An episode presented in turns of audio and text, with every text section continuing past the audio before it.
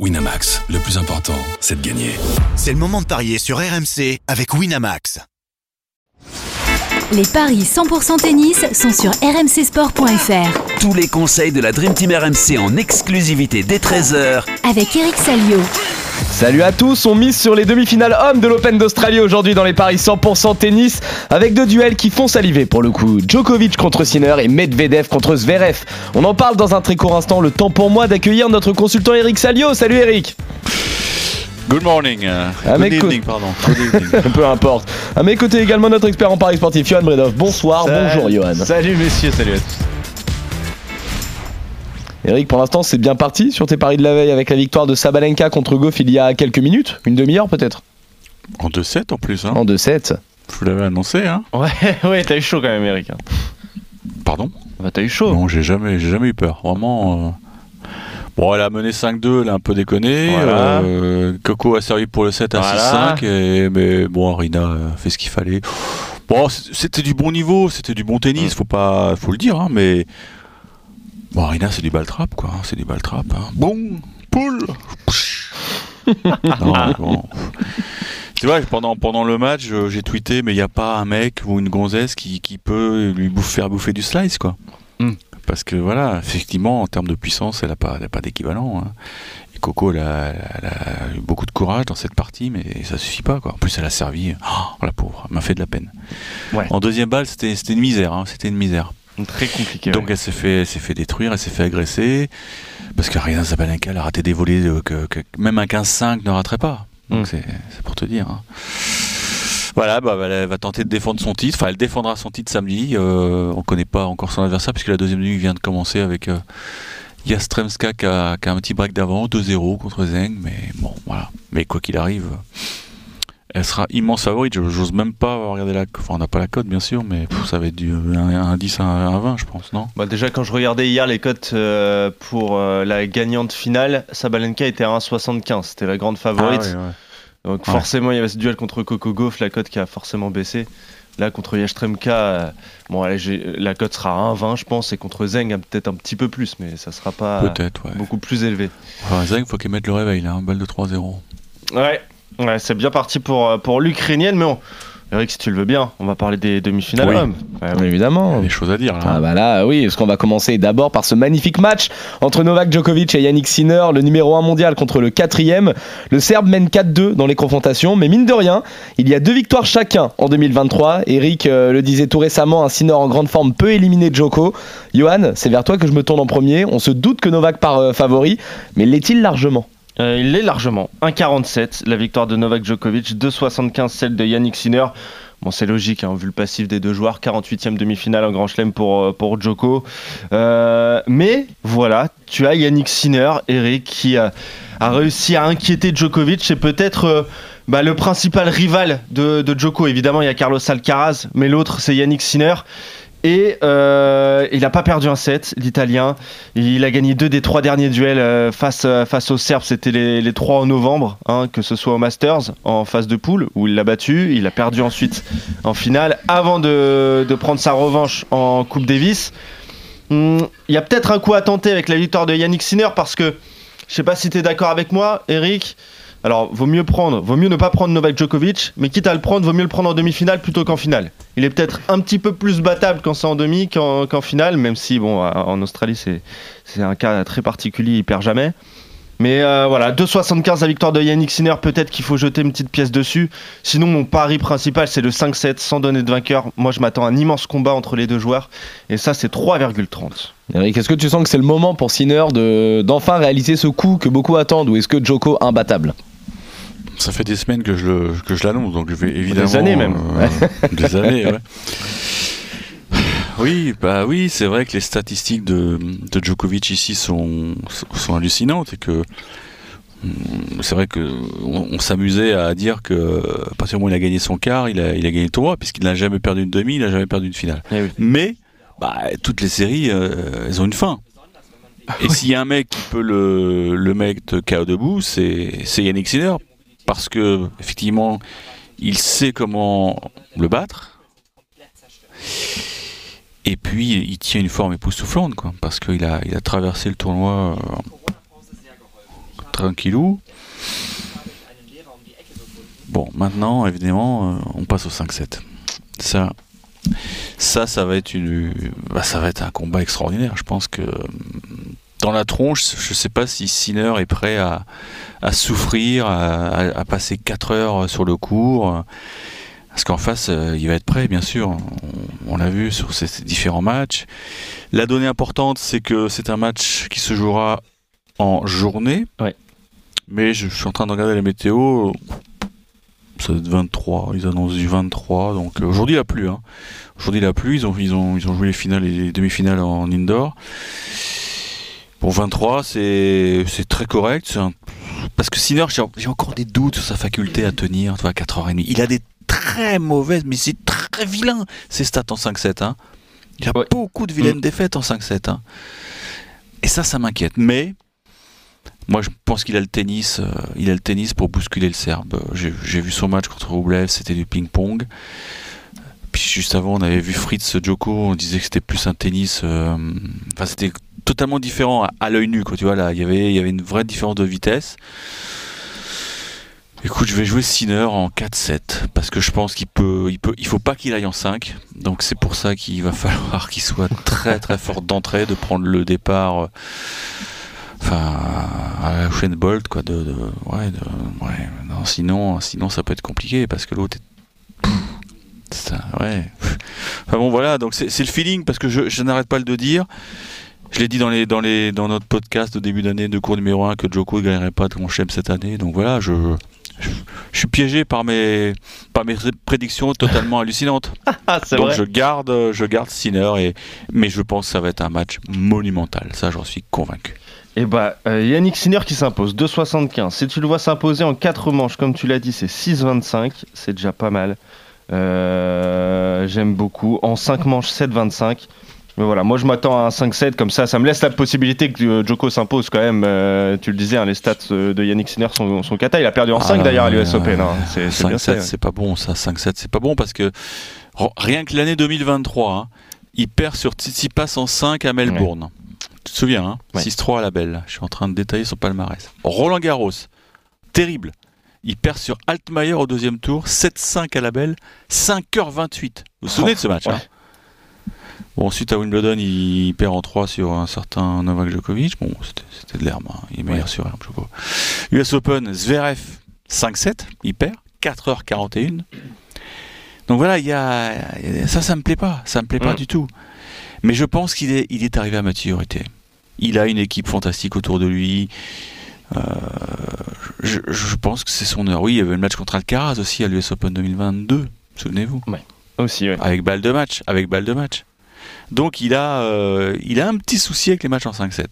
Comme Medvedev avait des petits soucis avec les matchs en 5-7, parce qu'il me l'avait dit, au, il dit au micro hier quand je l'ai interrogé. Mais j'ai envie d'y croire parce que je, trouve qu'il joue tellement bien. C'est ce mec est très agréable à avoir joué. C'est un peu comme Federer, il, il, vole, son déplacement est remarquable. C'est bon, c'est un tennis un peu stéréotypé, ça manque de variété. Mais s'il arrive à, bastonner Djokovic, à, lui faire faire des, des droits de gauche, je pense que ça peut payer.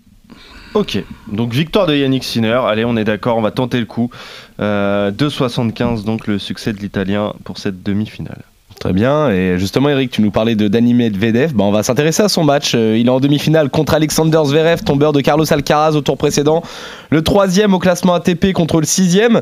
Ils ne vont pas tarder à devenir meilleurs euh, amis ou ennemis, ces deux-là, hein, avec une 19e confrontation à venir. Il y en a eu 6 euh, en 2023 pour 5 victoires du Russe. Zverev était au-dessus lors des premiers duels, puis la tendance est inversée sur la totalité. C'est Medvedev qui mène 11 victoires à 7. Alors, est-ce que là, les cotes sont un peu plus serrées, Johan? C'est un peu plus équilibré. Euh pour cette euh, seconde demi-finale. C'est 1,66 la victoire du Russe, c'est 2,25 la victoire d'Alexander Zverev. Euh, Medvedev, euh, victoire très compliquée contre Hubert Urkacz, mais ça on s'y attendait. Hein, qui est, qui est le meilleur serveur du, circuit. Au niveau des confrontations, il y a 11-7 en faveur du Russe, mais alors sur les 11 dernières confrontations, c'est 9 euh, victoires pour Daniil Medvedev, seulement 2 pour Alexander Zverev. Et il y en a eu 6 en 2023, donc c'est vraiment un classique hein, de cette nouvelle génération. Euh, et 5 victoires de Daniil Medvedev. Voilà pourquoi il est favori, voilà pourquoi je pense qu'il devrait s'imposer. Mais J'ai toujours peur avec Alexander Zverev parce que j'ai l'impression que il se sublime dans les grands moments comme ça. On l'a vu face à Carlos Alcaraz où il a été exceptionnel. Il a juste craqué sur le tie-break de la troisième manche, Eric, mais il est tombé sur un Carlos Alcaraz qui avait pris feu, un feu de paille, mais il avait pris Mm. feu. Euh, moi, pareil, je vais jouer le 5-7 sans donner de vainqueur. Euh, la cote est, est belle et elle est à 3,30. Mais euh, j'ai envie de faire confiance quand même à Daniil Medvedev, euh, qui a un petit peu plus d'expérience quand même à ce stade de la compétition, qui a atteint un petit peu plus de finale de, Grand Chelem. Donc voilà, victoire du Russe 1,66, mais le 5-7 sans donner de vainqueur, là aussi c'est mon pari de base. Eric, on parlait justement euh, de Zverev contre Alcaraz où tu avais peur qu'il soit un petit peu cramé comme ça avait pu lui arriver en fin d'année dernière à l'US. Est-ce que là, pour toi, il a vraiment tiré sur la corde au maximum ou est-ce que justement ce succès en 4 manches contre Alcaraz, ça peut signifier quelque chose de nouveau pour lui Enfin, ce déclic euh, que tu lui cherchais pendant un an Je, je pense qu'il est euh, au, au niveau euh, où il était lorsqu'il avait euh, joué à Nadal à Roland Garros avant de se, se faire la cheville. Franchement, je pense qu'il ça y est. Il a mis quoi un an et demi, quoi, ce qui est moins un délai presque normal, parce que quand même il y avait des ligaments qui étaient, qui étaient touchés, salement touchés.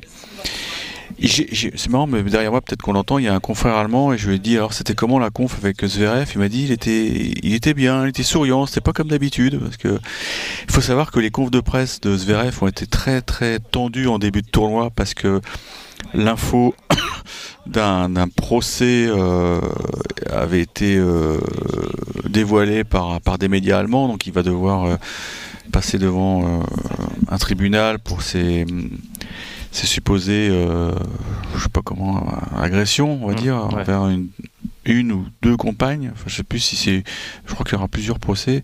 Donc il a, le pauvre, il a morflé. hein. Ça en conf. euh, Tu vois, première question, tu, tu viens de gagner un match en 5, c'est première question. euh, Est-ce que vous vous rendrez à votre procès C'est pendant Roland.